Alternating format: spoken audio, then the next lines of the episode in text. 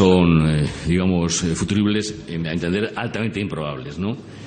Pero, evidentemente, hay situaciones de tensión grave pueden derrobar a corralitos, como se ha visto en experiencias latinoamericanas, en, Grecia. Cristina Losada, ¿estás ahí? Aquí estoy, Mariano Alonso. Lo celebro. en Grecia, puntos suspensivos, las palabras esta mañana tan comentadas del excelentísimo gobernador del Banco de España, Luis María Linde. Sí, y eso a pesar de que dijo que eran futuribles improbables. Eh, es decir, que, mm, bueno, está diciendo algo que evidentemente ha ocurrido, que en momentos de tensión, de problemas eh, relacionados eh, con crisis económica o con la moneda, esto todo ya hay que interpretarlo, porque claro, si te sales del euro, pues ya ahí los problemas se multiplicarán, pues, en fin, que puede surgir ese asunto del corralito. García Domínguez, ¿estás ahí? Estoy, Mariano Alonso. A ver, García Domínguez. Aquí estoy. Lo celebro. Eh, hablaba de Corralito, el gobernador del Banco de España. Estamos escuchando a muchos empresarios, a muchos grandes empresarios eh, y también a la banca. Y a más gente. Yo, yo en concreto estoy escuchando y con enorme atención a un organismo llamado Consejo Asesor de la Transición Nacional, que no sé si te suena. Me suena, me suena. Del que formaban cualificados profesionales eh, como Pilar Raola, pero también Germabel. Germabel que es catedrático de Economía Aplicada, creo. Em, candidato de Junts por el Sí. Y es el candidato número uno de Juntos por el Sí en la demarcación de Tarragona. Eh, en los informes, en concreto en el informe octavo del Consejo para la Transición Nacional, un consejo que se, que se nombró Artur Mas para autoaconsejarse.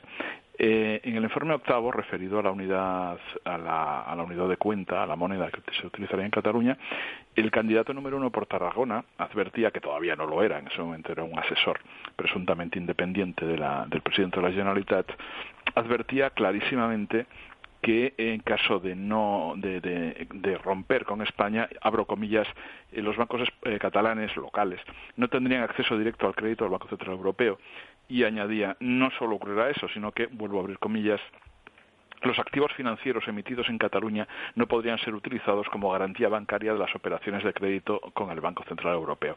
No lo dice el señor Linden, ni lo dice el señor de Chantada del BBV, ni lo dice el señor de la Caixa, lo dice el señor Germabel y eh, que era el, es el candidato número uno eh, por la demarcación de Tarragona del señor Artur Mas. Por tanto, cuando Artur Mas o Romeva eh, o los señores de la Esquerra o Junqueras digan están agitando el voto del miedo, lo que tienen que hacer es mirar a su lado y mirar a su candidato por Tarragona. Es él el que lo agita. Rubén Osuna, ¿estás ahí? Sí, estoy. ¿Qué tal? Buenas tardes. Buenas tardes, lo celebro. Eh, bueno, se habla de Corralito. Eh, es una de las posibilidades, desde luego, en caso de independencia de Cataluña. Es una de las posibilidades si, si se produjera la, la secesión, ¿no?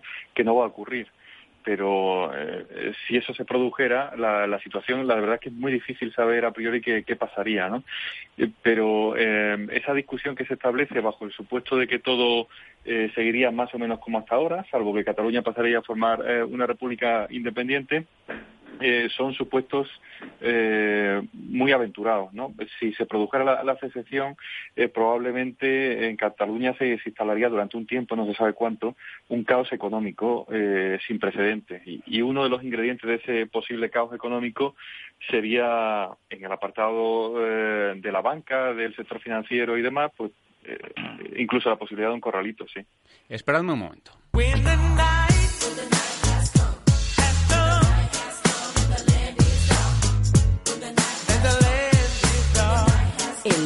Con Mariano Alonso.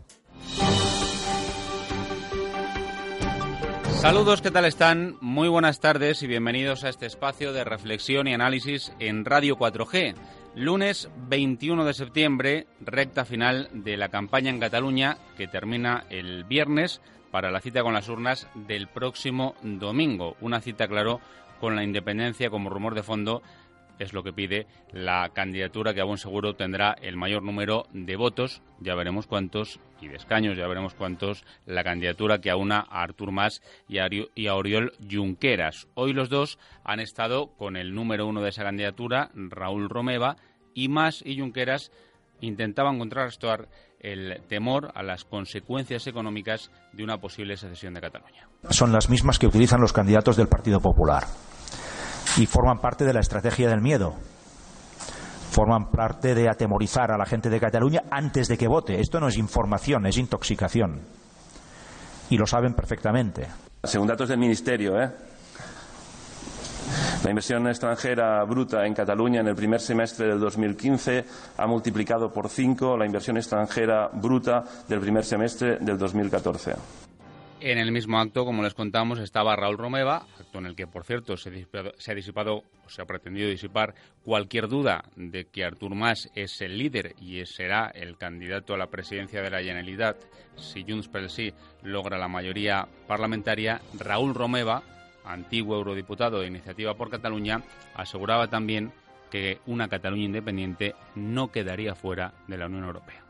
El que és de, re, de negociar el reingrés des de dins és tan senzill com això. O sigui, ningú t'expulsa perquè estàs dins. El que has de fer és adaptar el nou marc a la nova realitat, mm, que això és el que hauria passat en el cas escocès si hagués sortit el sí Y a seis días de las elecciones seguimos escuchando voces como las del gobernador del Banco de España, alertando del riesgo de corralito, y también las voces de grandes empresarios de España, como el mismísimo presidente de Telefónica, César Aliata. Los efectos económicos de una supuesta independencia que no se va a dar son súper negativos. ¿eh?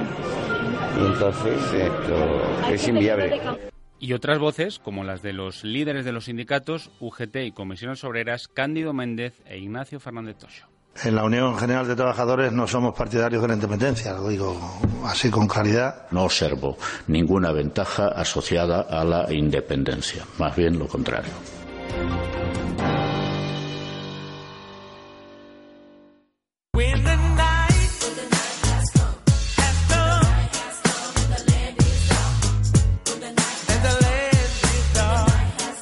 Escuchando El Búho con Mariano Alonso. Y con Cristina Losada, José García Domínguez y Rubén Osuna, os pregunto a los tres, eh, yo no sé si más eh, Junqueras eh, y todos los de la lista unitaria están en esta última semana de campaña más solos que nunca, a tenor de lo escuchado. Hombre, están clamorosamente solos porque van a ganar las elecciones. Es una, una ibas a decir una sociedad, sí es una sociedad, una sociedad y una soledad eh, manifiestamente relativas. Vamos a ver, hay un grueso una parte muy significativa de la sociedad catalana, formada por las capas medias y menestrales, que cree que puede desconectar en todos los sentidos, cultural, en el sentimental, en el económico, en el material, incluso en el físico, de, de España y que no pasa nada. Eh, si tú no trabajas en un banco, si tú no estás en la economía real, si no estás en los mercados, si tú eres, mm, mm, por ejemplo, profesor de normalización lingüística, cosa que son la mitad de los candidatos de esa, de esa lista formada por, por Artur Mas, o si eres catedrático universitario, como el señor Germabel, eh, y tus rentas proceden del sector público, bueno, puedes estar relativamente tranquilo. Ahora, si tú eres empleado de banca, eh, si tú eres empleado del corte inglés, si estás en, los ámbitos vinculados a los mercados que por su propia naturaleza son nacionales en un sentido amplio y además globales, eh, tendrías que tendrías que tener una cierta inquietud. Hay una parte de la sociedad eh, catalana que está perfectamente anestesiada e hipnotizada y cree que estas cosas salen gratis bueno, al final chocarán con la realidad. Yo no estoy tan convencido como, como algunos de que no se va a producir una declaración de independencia. Es más, estoy persuadido de que sí va a ocurrir. Eh, creo que esta gente va a ganar las elecciones porque creo que la mitad de la sociedad catalana ha perdido el Oremos y yo lo palpo a diario además porque vivo aquí. Eh, bueno, igual que los individuos enferman y enloquecen, hay sociedades que enloquecen. Y cuando una sociedad enloquece y pierde el sentido de la realidad, y eso en gran medida está ocurriendo con la sociedad catalana, eh, uno puede esperar cualquier cosa, pero es que al final la realidad tiene un problema y es que existe. O sea, tú la puedes negar. Había el famoso obispo Berkeley anglicano decía, no, la realidad no existe. Bueno, pues eh, Samuel Johnson le dijo, yo refuto eso dándole una patada a una piedra. Mire, le doy una patada y la piedra se mueve. ¿Por qué? Porque existe. O le da una patada al obispo. Tú puedes decir, podemos tener un país sin bancos. No, no puedes tener un país sin bancos. Y si lo crees, eres un imbécil. Nadie puede tener un país sin bancos a menos que seas Corea del Norte. Ahora, la señora, la número dos de la candidatura, dice, da igual, que se vayan los bancos. ¿Para qué queremos bancos? Si yo me dedico a ser profe de catalán, sí, tú te dedicas a eso. Pero el 90% de, de los habitantes de esta pequeña región extraviada tenemos que buscarnos la vida de otro modo y hacen falta bancos para que nos busquemos la vida. Ahora, mm, insisto, la mitad de este país se ha enloquecido. Eh, si me permite, Mariano, a mí me gustaría explicar, explicar, porque me he tomado, mm, en fin, la molestia, en cierto modo, de repasar los dos informes del Consejo mm, Asesor de la Transición Nacional, eh, creado por el Gobierno Autonómico Catalán, eh, que se han citado estos días para hablar tanto del riesgo de corralito como de lo que comentaba Pepe en relación con el euro y, en fin, el hecho de que la desconexión del euro eh, o la desconexión de España significa desconexión del euro y, por lo tanto, una serie de problemas relacionados con esto. Vamos a ver. Eh, se ha citado un informe eh, que supuestamente dice que, podría haber un corralito un informe de este Consejo Asesor. Bueno, esto, esto no es del todo así. Lo que dice ese informe, que no es el que ha citado antes Pepe, es otro, el informe sobre la internacionalización, eh, lo que dice es que la estrategia del Gobierno español de crear resistencia a la secesión pueden llegar a crear es que estos redactan un poquito, en fin, de esta manera. Pueden llegar a crear una situación de gran inestabilidad financiera, incluida la posibilidad de un corralito. De hecho, esta posibilidad se utiliza en España para disuadir a Cataluña de avanzar en el proceso de autodeterminación. Esto es la mención que se hace del corralito eh, en el informe eh, sobre internacionalización del llamado Consejo Asesor de la Transición Nacional. Es decir, eh, lo ven como algo que el Gobierno español mm, va a agitar como un eso, en lo que ellos llaman la estrategia del miedo, para disuadir a los catalanes de avanzar hacia la independencia. Por lo tanto, no lo, no lo dan como algo que puede ocurrir, sino como algo que el Gobierno español va a sacar para asustar, digamos. Bien, sin embargo, el otro informe, el que ha citado Pepe, es el informe sobre política monetaria y en ese informe se estudian varios escenarios. Eh, en el primero eh, es tener una opción, una moneda única, eh, perdón, una moneda propia, que dice que no es la mejor solución, y después es mantener, el siguiente escenario es mantener el euro como moneda oficial. Y, y es ahí donde se desdobla en dos posibilidades. Es decir, una, estar en la zona euro como miembro de pleno derecho del eurosistema, es decir, eh, ningún problema. Eh, el Banco Central Europeo aceptaría un acuerdo transitorio y permitiría que, que Cataluña estuviera enchufada al banco, la, la, banca catalana, los bancos que operan en Cataluña estuvieran enchufados al Banco Central Europeo. Pero el segundo escenario es al que se refería Pepe cuando antes hizo las citas. Eh, aquellas en cuestión. Y este escenario es eh, que Cataluña, una Cataluña independiente mantendría el euro como moneda, pero sin ser miembro del eurosistema. Y ahí es donde los autores del informe ven tres inconvenientes eh, y, sobre todo, dos. El hecho de que las entidades bancarias con sede social en Cataluña no tendrían acceso directo al crédito del Banco Central Europeo porque este está restringido a entidades situadas dentro de la zona euro y segundo inconveniente grave que los activos financieros emitidos en Cataluña, incluida la deuda del nuevo Estado, no podrían ser utilizados como colateral garantía bancaria de las operaciones de crédito del Banco Central Europeo. Hay, hay un añadido en ese documento que tú estás mencionando, que es el que eh, yo cité en mi artículo, ellos intentan buscar una salida con una manipulación. Eh, decir, estos temas son complejos. Poca gente se sabe la letra pequeña y la grande, en fin, eh, relativamente. Entonces, eh, los autores del informe, entre los que está el, candidato por Tarragona, Germabel, dicen, bueno, pero habría una fórmula, existe todo este tipo de condicionantes, todo este tipo de hipotecas, de que lastran la, viabilidad futura de la República Catalana, pero habría una fórmula eh, que seguramente mm, será la, que adoptemos, que sea em, seguir el modelo de, dos pequeños países mm. que tienen acuerdos con el Banco Central Europeo, que son Andorra y Mónaco. Y lo dejan ahí. Claro, poca gente sabe cómo funciona el acuerdo del Banco Central Europeo con Andorra y, el que tiene a su vez con Mónaco. Pero eh, el estatus de Andorra y de Mónaco son dos estatus muy especiales que para nada eh, se compadecen con el que tiene un país que utilice el euro. Me explico. Andorra utiliza efectivamente los euros en su, en su comercio interno. Pero el acuerdo que tiene la banca andorrana y el Estado andorrano con el Banco Central Europeo no permite, excluye mm, expresamente la eh, existencia de líneas de crédito del BCE a la banca andorrana. Por ejemplo, ahora un banco, un banco andorrano que por lo visto tenía vínculos con la mafia, con la mafia catalana y la americana, e incluso con la familia Puyol, el, ha tenido, ha tenido problemas financieros. En otra circunstancia, siendo un banco de otro país, quizá habría, quizá digo, esto depende, pero quizá habría podido acudir a la liquidez, a la fuente de liquidez del Banco Central Europeo.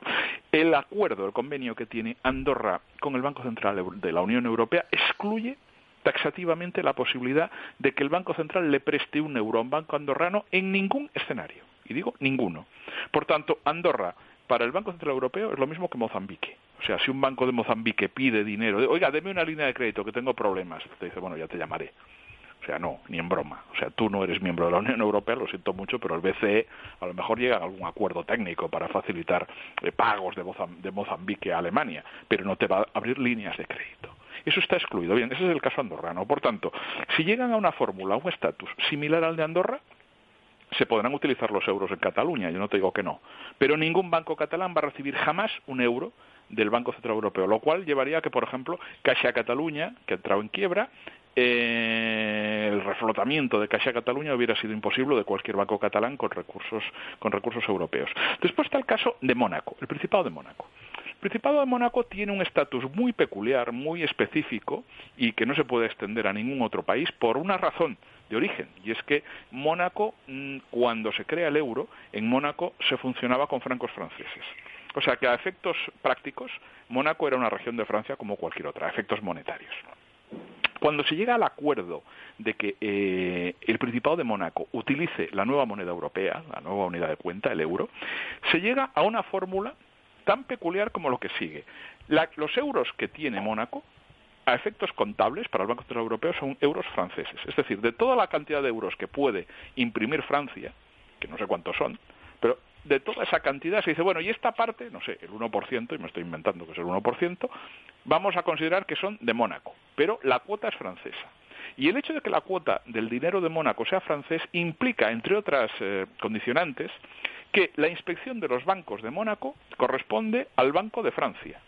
Eso significa que si Cataluña tuviera el mismo estatus monetario que Mónaco, llegase a un acuerdo de esas características con Europa, la inspección de los bancos catalanes correspondería al Banco de España lo cual no me parece un gesto de, soberanía catalana particularmente notable, ¿no? porque estarían en el estatus que tienen hoy mismo. Es decir, vendrían señores de Madrid a inspeccionar la banca catalana. Hombres de negro. Los hombres de negro y de, y de la meseta. Eso es el estatus eh, eh, el estatus monegasco y el estatus andorrano y no hay ninguno más. Eh, por tanto, si esta gente tuviera honestidad intelectual, que no la tienen, ninguna, o sea, se dedican a mentir constante y deliberadamente al personal, le dirían, mire, Andorra no puede tener crédito, por tanto no nos sirve para nada ese modelo, y si queremos ser como Mónaco es que ya somos como Mónaco hoy mismo, porque en Mónaco los inspectores son del Banco de Francia y aquí son los del Banco de España.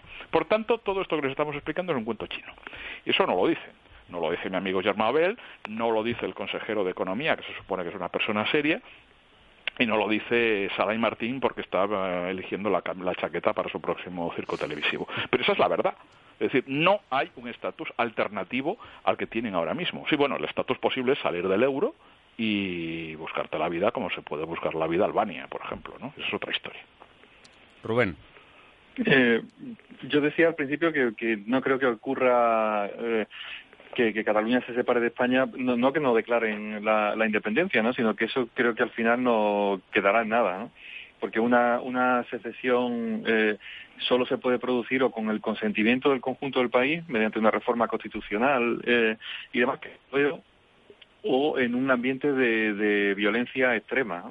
Eh, y fuera de esos dos casos no, no, no creo que, se pueda producir una, una secesión. Yo creo que esto no va a ocurrir. Pero eh, si ocurriera, eh, bien, los, eh, los nacionalistas venden a, a sus potenciales votantes eh, un beneficio de la operación de, de 16.000 millones ¿no? de, euros. Los, famosos 16.000 millones. Sí, que es la cifra que... estaba el otro día con, ese mm. cuento Sala y Martín en el mundo, en el país. Hoy, hoy, mismo, hoy mismo en el país. Lo, en, réplica a Josep Borrell y a Luis Garicano, el responsable del programa económico de Ciudadanos, eh, volvía a repetir esa cifra, aunque decía que no era la razón principal para la independencia. No es la razón principal, pero, eh, pero para ellos es el saldo, ¿no? Y, es un antídoto contra el miedo, ¿no? no solo no vamos a perder nada, sino que hay un beneficio incluso de 16.000 millones y da igual que la discusión, bueno, pues eso se, al final se reduzca a 12.000 o 18.000. Hay un beneficio, un beneficio neto. Y eso, eso es falso bueno, primero por lo que explica Borrell, que el cálculo de esos 16.000 eh, millones de beneficios eh, es muy discutible. Eso eh, para los nacionalistas es el, saldo fiscal negativo que soporta Cataluña por formar parte de España. ¿no? Entonces, si se independiza, pues ese saldo negativo dejaría de soportarlo Cataluña y se convertiría inmediatamente en un ahorro eh, para Cataluña y podrían gastarse esos 16.000 millones en lo que quisieran. Eh, bien, pero esto es falso eh, por muchos motivos, entre otros porque no calcula servicios necesarios que, que, presta el Estado el Estado español y que tendría que costear eh, esa República Catalana a partir del momento en que se separaran. Esos costes de servicios como defensa, por ejemplo, eh, no, no los han computado en el cálculo de esos 16.000 millones. Y después también porque hay eh, una parte del déficit público que se reparte entre las comunidades autónomas con algún criterio y que explica la mayor parte de esos 16.000 millones. si, si ese cálculo, esa neutralización del déficit se llama eh, no se hace porque no tiene eh, ningún sentido hacerlo eh, si lo que se pretende calcular es el, ahorro de, para una potencial república catalana, bien, esos 16.000 millones quedan reducidos a algo así como 800 millones de euros, 700 y pico, según otros cálculos que hacen los propios nacionalistas, algo más, pero bueno, una cantidad relativamente pero, pero Rubén, Eso, eso tiene un problema. El, cálculo de las balanzas y los tres métodos técnicos que existen para calcularlo, eso tiene un problema y es que es muy complejo. Es intelectualmente complejo. O sea, tú puedes hacer una explicación y la gente no la va a entender, porque es que ni siquiera los economistas saben de esto. Si un economista se dedica a estudiar específicamente esa materia durante un tiempo, puede llegar a dominarla. La gente de normal, eh, sin conocimientos específicos sobre la cuestión, no lo puede entender, simplemente no lo puede entender. Por tanto, hace un acto de fe. Si aparece un señor que le dice, no, este señor es catedrático en Colombia y se llama Sala y Martín y es un señor que sabe mucho y es muy listo y le dice 16.000 mil millones, usted se lo cree. Eh, y eso es lo que ocurre. La gente hace un acto de fe como, como se puede creer una religión. Lo que se pasa cree es que... eso. Mira, cuando, cuando mm, mi ex amigo Germán Geralt dice eh, que es el señor este Tarragona, y que estudiamos juntos y fuimos compañeros de pupitre, no solo en la universidad, sino también en el Partido Socialista. ¿En el Partido eh, Socialista había pupitres? ¿Perdón? ¿Había pupitres en el Partido Socialista? Fuimos compañeros de pupitre en la universidad y al mismo tiempo ah, militábamos en el Partido Socialista.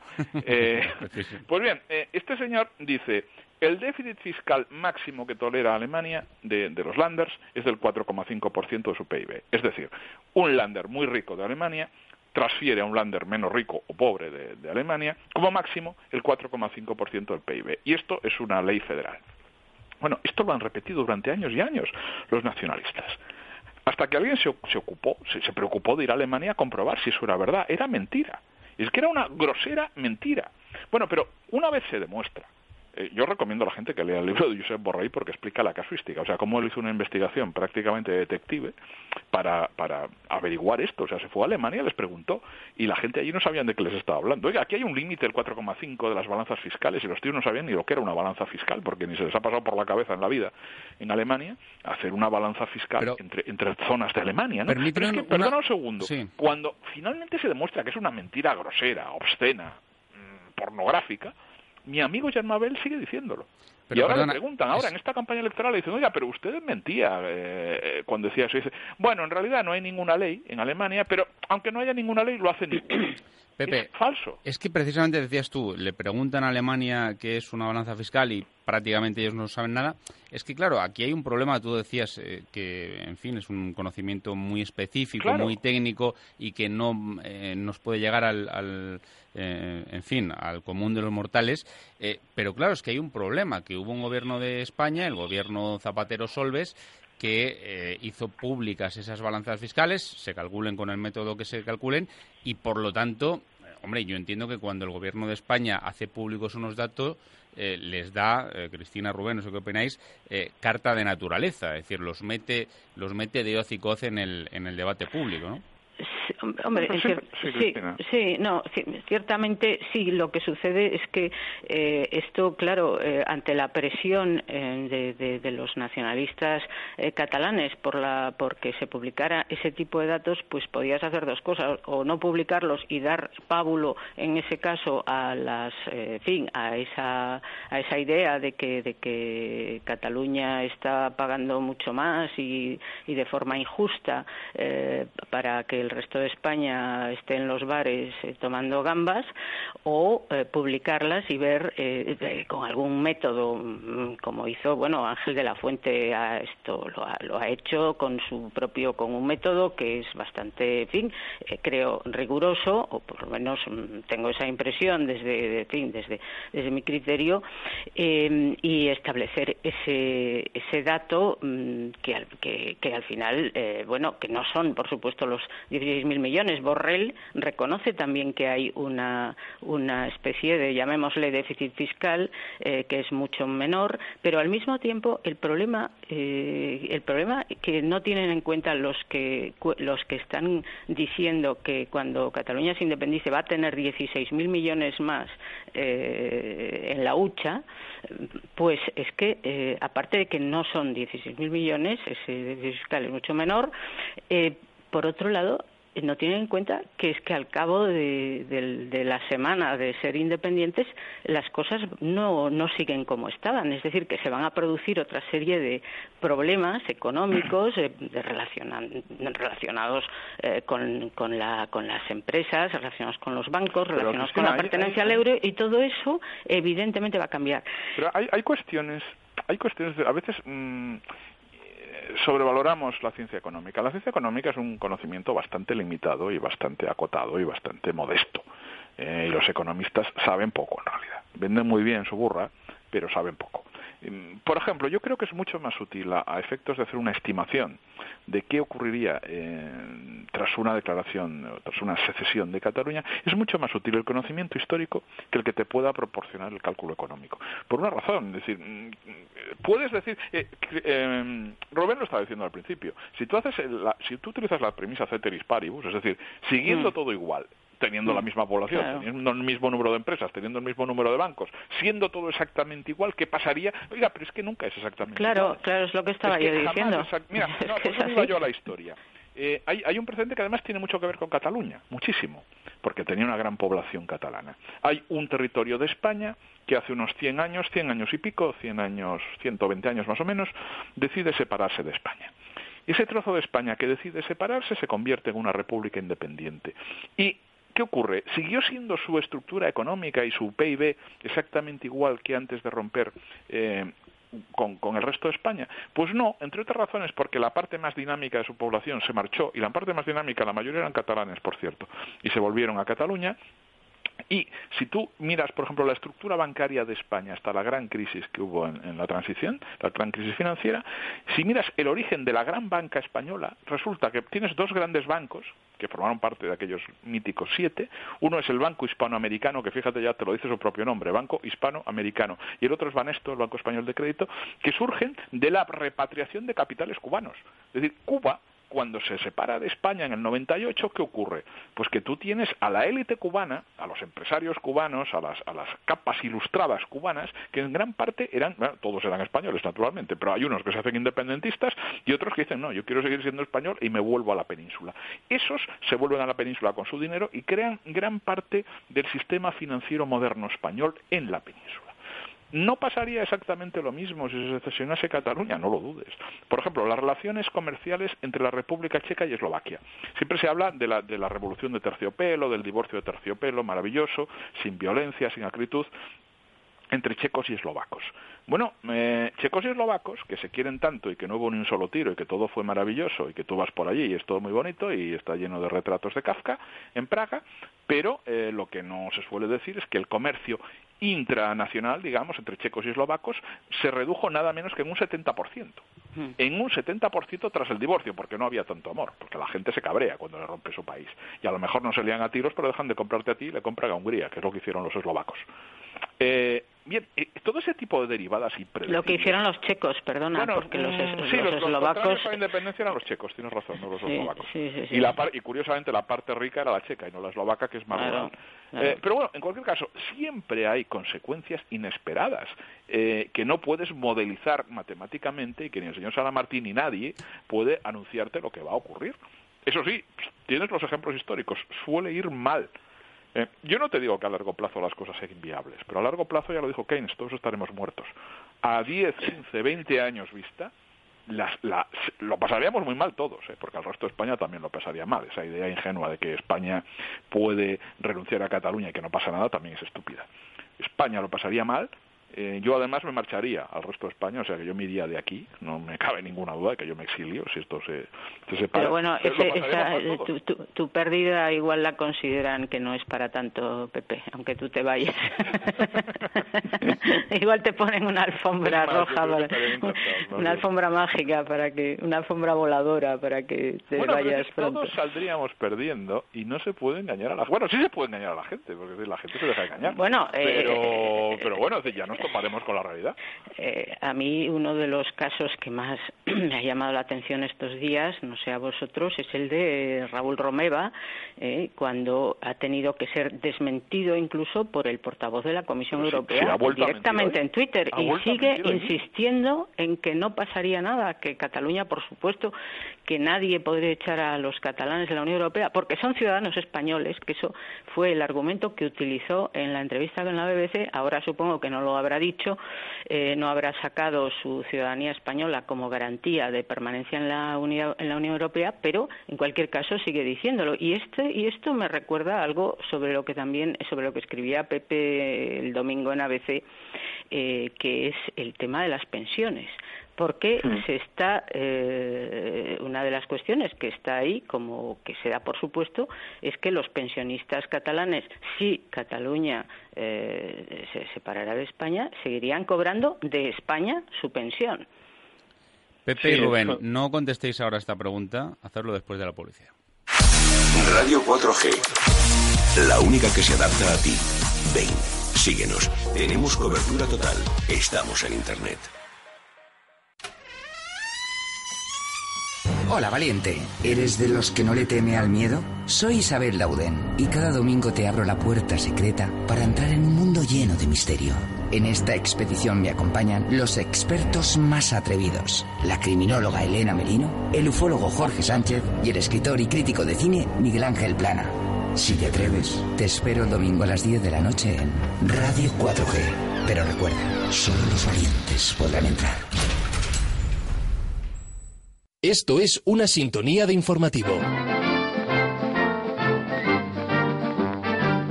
Esto también podría serlo. Pero en Radio 4G FM nosotros hablamos de deporte. Todo el deporte y la última hora de la información suenan a la contra con Felipe de Luis, de lunes a viernes de 2 a 4 de la tarde en Radio 4G FM.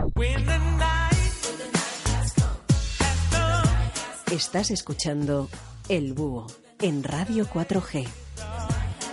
Aquí seguimos con Cristina Losada, José García Domínguez y Rubén Osuna. Planteaba Cristina la cuestión de las pensiones. Hemos hablado del corralito, de la posibilidad del corralito en una eventual Cataluña independiente, que sin duda es, digamos, la polémica del día a cuenta de esas declaraciones del gobernador del Banco de España, Luis María Linde, eh, y aludía Cristina a un artículo que publicaba el domingo García Domínguez en ABC a cuenta de esto, de si las eh, pensiones eh, de los catalanes de una Cataluña independiente, valga la redundancia, estarían garantizadas. Pero fíjate, es que no hace falta, no hace falta pensar en el escenario de la Cataluña independiente. Tú imagínate, nos están escuchando ahora jubilados de toda España. Eh, pues no sé, imaginemos un jubilado de Soria, un pensionista de Soria o un pensionista de Albacete.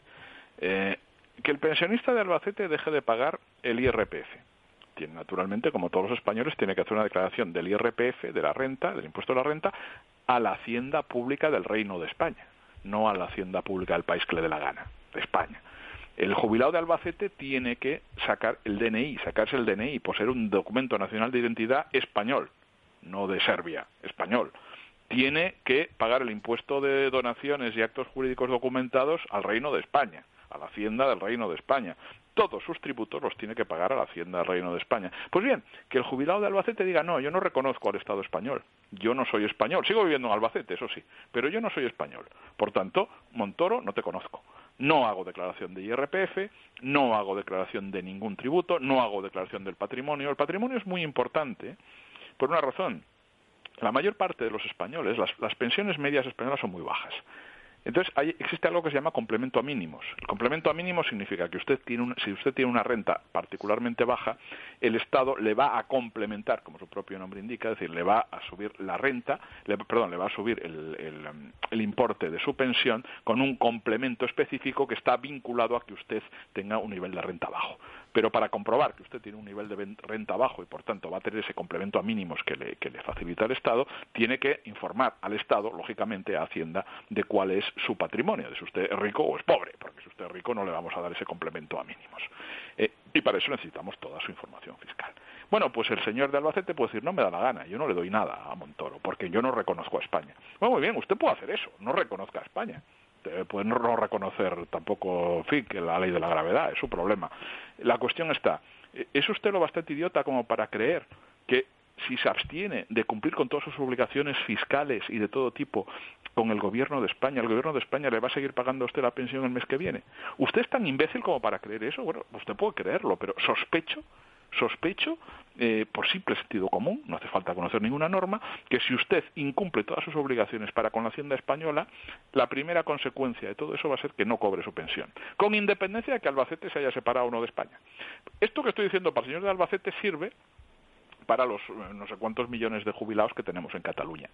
Obviamente, pues decir, sigo siendo español, si nadie dice que usted no sea español. Lo que se le está diciendo es, como usted no cumpla con todas sus obligaciones eh, fiscales en tanto que español, obviamente no va a tener acceso a los derechos que, que, comporta esa propia, esa misma nacionalidad. Pues esto es tan sencillo, tan obvio, que hasta el más tonto lo puede entender, a la sociedad catalana se la está engañando y se le está diciendo que no pasará nada. Tú deja de pagar los impuestos, no pasa nada. Eh, Montoro es un imbécil que te va a seguir pagando la pensión hasta que te mueras. Da igual que incumplas todas las leyes españolas y todas las que nosotros vamos a incumplir también. Da igual que no saques, te saques el DNI, da igual que no pagues ningún impuesto, da igual que no existan tus datos en ningún registro oficial español son tontos y seguirán pagando. Tú puedes decirme, ¿es posible que una sociedad formada por personas adultas se crea esta, esta barbaridad? Pues la gente se lo cree. Y el señor Romeva se lo repite cada día. Y mi amigo Germán Bell engaña a la gente todos los días en los mítines diciéndoles que tranquilos, que no pasa nada. Bueno, oye, mm, insisto, ¿se puede engañar a todo el mundo todo el tiempo? Todo el tiempo no lo sé. Pero todo el tiempo que duró esta campaña electoral, que no es todo el tiempo, tristemente sí, se les puede engañar.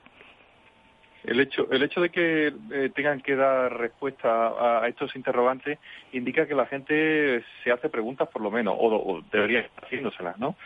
Eh, esta idea de que, bien, nosotros nos separamos, pero claro, conservamos el pasaporte español, con lo cual para lo que queremos seguimos siendo españoles, para que extranjero, por ejemplo, y demás.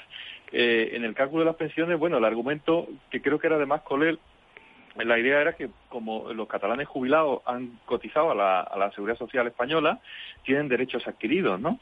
Pero claro, nuestro sistema de pensiones es un sistema de reparto. Eh, son los activos que cotizan hoy los que pagan la, pensión de, de los jubilados eh, que perciben pensión hoy.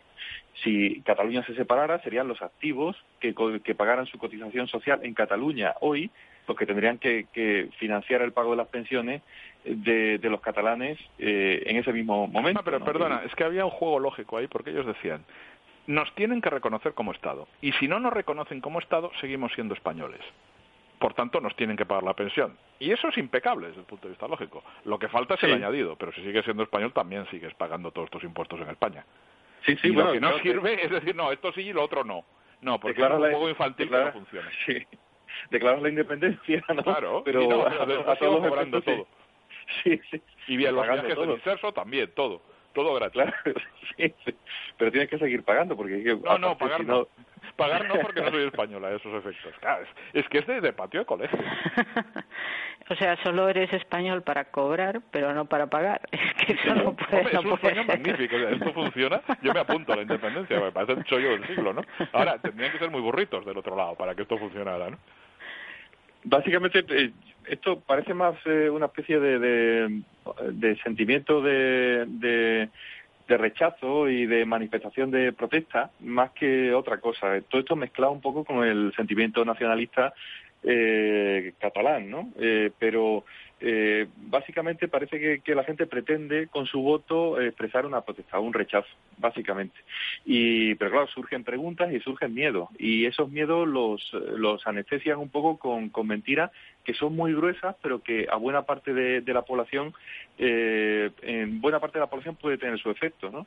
Eh, esto que comentábamos antes del superávit fiscal, efectivamente, dejando ya al margen y a un lado los argumentos técnicos que pueden ser más o menos complejos, eh, pero eh, eso da igual, ¿no? Eh, sea cual sea el cálculo, y efectivamente hay un déficit fiscal como no puede ser de otra forma, porque eh, la renta media catalana es eh, superior a la renta media española, eh, sea cual sea el caso, eh, esos cálculos se, se hacen eh, a partir del supuesto, como habéis dicho, eh, de que nada cambia, de que tú declaras la independencia, no solo la declaras, la haces efectiva, que es otra cosa, se, eh, declara la independencia, constituyes la República Catalana, eso tiene efectividad total a partir del día 1 de enero, pongamos por caso, pero todo sigue igual. Y, y eso no eso no puede no, no sabemos qué pasará, pero sí sabemos que eh, ese supuesto, que todo sigue igual, eso no se va a cumplir en ningún caso. Habría fuga de capitales, que es lo que explica eh, esa amenaza de corralitos. Los corralitos se forman cuando el capital se fuga. Eh, habría movimientos de población eh, probablemente masivos y, y muy rápidos o dilatados en el tiempo, pero en cualquier caso una, eh, una migraciones muy sustanciales, porque hay una parte de la población catalana que no es pequeña, sería la mitad, eh, que en principio quedaría, está excluida de esa, de esa República eh, Catalana eh, muy nacional además. y, las consecuencias de esto son obvias, ¿no? Eh, el, el impacto que esto tiene para los ingresos de esa República Catalana son evidentes. Las empresas se marcharían necesariamente, se refugiarían. Eh, Hoy hemos escuchado, por ejemplo, Rubén, eh, una empresa tan popular por razones obvias como Pronovias, eh, bueno, pues que ya ha anunciado que se, que se iría de Cataluña, ¿no? Llegado el momento. Sí, es, eh, es más lógico es el, el planteamiento un poco de la banca, ¿no? La banca necesariamente su sede social eh, la situarían en territorio de la Unión Eu- Europea. Lógicamente, lo más fácil eh, en territorio del resto de España, de lo que quedara de España, porque es ahí además donde tienen la mayor parte de su mercado, ¿no? La Caixa Hay, hay- y... hay un, hay un precedente también interesante que es el de Quebec. Eh, lo que ocurrió en Quebec, eh, yo además creo que los bancos los bancos con sede en Cataluña, mm, básicamente son dos, el Sabadell y la Caixa, deberían hacer un gesto y deberían marcharse. Eh, primero porque ya son bancos españoles, eh, cuyo mercado, tú lo estás diciendo, mm, fundamentalmente es español. Pero eh, el precedente que quería decirte, Quebec. En Quebec, desde que se anuncia, desde que el Partido Quebecois anuncia que va a promover un, referéndum de secesión, no desde que lo hace, desde que lo anuncian, desde que verbalizan su intención de separarse de la Federación de Canadá, eh, en el momento en el que eh, anuncian esa voluntad política y además ganan las elecciones en la provincia de Quebec, eh, los ocho bancos que tenían sede, ocho bancos nacionales que tenían sede en Quebec, se marchan. Y ahora mismo, de los ocho, este- estoy hablando de algo que ocurre a mediados de la década de los 80 del siglo XX. De los ocho, solo uno ha vuelto a Quebec. Es decir, eh, siete de los ocho bancos de Quebec tienen su sede en Toronto a día de hoy. ¿Por qué? Bueno, porque es que se vieron la broma y la broma era muy peligrosa para y ellos. cuando el referéndum de Escocia, recordemos que los bancos eh, ingleses, eh, perdón, británicos, incluido el Royal Bank of Scotland, mm, O lo que anu- quedaba de él. dijeron, bueno, lo que quedaba de él porque había sido rescatado, eh, pues dijeron que se marcharían, es decir, hicieron mm, prácticamente el, el mismo el- ese anuncio eh, y, de- y naturalmente los nacionalistas allí, igual que los de aquí, hablaron de que eso era para amedrentar, que eso era la estrategia del miedo. Hombre, yo eh, no hago más que escuchar esto de es la estrategia del miedo. Mire, usted eh, sabrá lo que hace, pero tiene que saber lo que está haciendo cuando vota algo. Eh, no me vale que me diga esto, es que yo estoy muy descontento y entonces voto lo que sea porque estoy en contra de todo. Bueno, pues tiene usted que saber qué consecuencias tiene eso. Eso es lo lógico, ¿no? No, pero lo, Eh, lo sí, coherente sí. es lo que dice la señora, eh, la, la- la número dos de Karma Furcadey, la número dos de la lista de Artur Mas, que dice, bueno, si los bancos se quieren ir, que se vayan. ¿Eh? Esto es muy coherente. Sobre todo cuando, insisto, eres profesor de, de- de- de catalán y no tienes grandes problemas Bueno. eh, para, para ampliar mercados. Es que se vayan, ah, muy bien, pues que se vayan. ¿Para qué queremos bancos? Ya tenemos a la señora Forcadell. ¿Para qué sirven los bancos? Para nada, todo el mundo lo sabe, ¿no? Eh, son especuladores inútiles. Se puede funcionar perfectamente sin bancos en un país desarrollado eh, occidental. Pues, pues bueno, pues funcionemos sin bancos. Estamos en esa lógica. ¿eh? O sea, Con el- y pues cuando te hablo de quizá- Forcadell no te estoy hablando de una señora friki eh, que forma parte de una candidatura marginal. Es la número dos del presidente de la Generalitat, Artur Mas. Y esta señora dijo ayer que se larguen los bancos, que se larguen.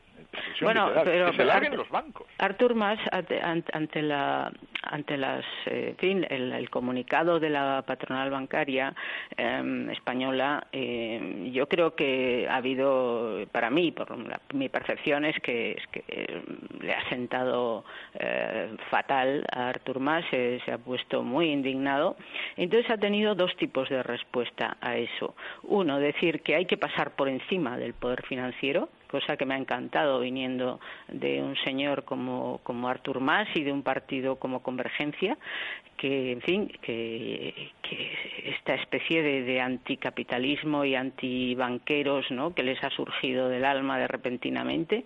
Y, en segundo lugar, lo que ha dicho eh, es que eh, prácticamente los bancos, eh, esto de que se van a ir, eso es una chorrada, que los bancos eh, se pegarían prácticamente por estar en, en Cataluña, cuando si fuera Cataluña independiente, porque, porque eh, ahí viene el tema de que somos tan buenos, somos tan ricos, somos tan increíbles que no podrían, o sea, estarían aquí pegándose para tener oficinas en, en la Cataluña independiente. Y, y es que eh, a mí una de las cosas que más me llama la atención de- del movimiento independentista es que es que haya logrado atraer eh, porque que, este nacionalismo, este separatismo de los ricos, eh, yo lo entiendo, me parece abominable pero es, es comprensible y es exactamente lo formulaba el entrevistador el otro día de Romeva en la BBC, que le dijo a Romeva, bueno, ustedes quieren irse porque son prósperos y no quieren redistribuir nada eh, para que su riqueza apoye al resto de España. Es decir, esto se lo dijo claramente y es así. Pero que ese separatismo de los ricos sea apoyado por eh, personas que no son, o sea, que no están en esa franja, digamos, de, de, riqueza y que y que y, y partidos que supuestamente están también en otro tipo de mensajes y en otras ideologías, eh, como digamos, no, sino anticapitalistas directamente, pues sí, muy eh, reacias y recelosas, eh, me parece realmente asombroso, ¿no? Cómo han podido unificar ahí eh, en torno a una cosa que es puramente egoísta y mezquina, que es esto, el- el- la cosa de la Liga Norte, vamos, en Italia. Sí, de los pocos líderes además que, han, que, se han entrev- que se ha entrevistado, aunque bien es cierto que le sacaron por la puerta de atrás con el presidente de la Generalitat, el, el líder de la Liga Norte. Yo he empezado a leer un libro sobre la construcción de la identidad española en el siglo XIX. Eh, os diría el título, pero no lo recuerdo, algo así como el imaginario español o algo por el estilo. Y empieza el libro con una cita, con una cita que me ha sorprendido, porque menciona que eh, la inmensa mayoría de los líderes serbios que provocaron la guerra eh, étnica en Yugoslavia eran profesores de literatura. Eh, y eso lo, lo- lo- lo resalta para mencionar el carácter de, estas realidades imaginadas que son las naciones, ¿no? Y, pero son realidades imaginadas de las que vive mucha gente y que vive no imaginariamente, que vive en un plano material y prosaico muy tangible. Eh, algún amigo nuestro habló de la clerecía, es un término que me, que me gusta, para referirse. hay, hay, un gran, hay un gran equívoco que se alarga, yo creo, que desde hace más de 100 años en España a propósito del catalanismo político. Y, un equívoco en el resto de España. Y, en parte aquí dentro también, en Cataluña. Que es confundir eh, ingenuamente el catalanismo con el proyecto político de la burguesía. Y no tiene nada que ver. La burguesía catalana como clase social, y cuando me refiero a la burguesía me refiero al empresariado, eh, al gran empresariado, al mediano y al gran empresariado esa gente mm, políticamente no se ha identificado nunca con el catalanismo, ni ha militado, ni ha alimentado ese, ese movimiento eh, sociopolítico. El catalanismo político, del que es expresión máxima Convergencia Democrática de Cataluña, eh, mm, refleja no los intereses de la burguesía empresarial, eh, sino los intereses de eso que, alguien llamó la clerecía, es decir, y esas amplias capas medias de gente, de profesores de literatura, como pasaba en Serbia, es decir, de, gente que vive en, el plano intelectual, en ámbitos intelectuales, pues esto, profesores, periodistas, gente del mundo eh, académico, eh, abogados con vínculos con la administración, es decir, capas medias profesionales que todos viven mm, de algún modo cerca del presupuesto público eh, de, una, de un modo u otro, pero todos vinculados al presupuesto García Domínguez. y que pueden salir ganando con eso. Pórtate bien. Hasta mañana. Intentaré, pero es difícil. Cristina Losada, cuídate. Buenas noches. Buenas noches. Rubén Osuna, un fuerte abrazo. Un abrazo. A todos ustedes, el búho, de lunes a jueves a las 9 y 5 en Radio 4G, un programa realizado por Víctor San Román. Ahora se quedan con Mar, con Mar Montoro a solas. Síganos a nosotros en Twitter, en Facebook, por Tierra Mar y Aire, pasen la voz, suscríbanse al podcast. Gracias, amigos, por su confianza. Feliz noche y hasta mañana.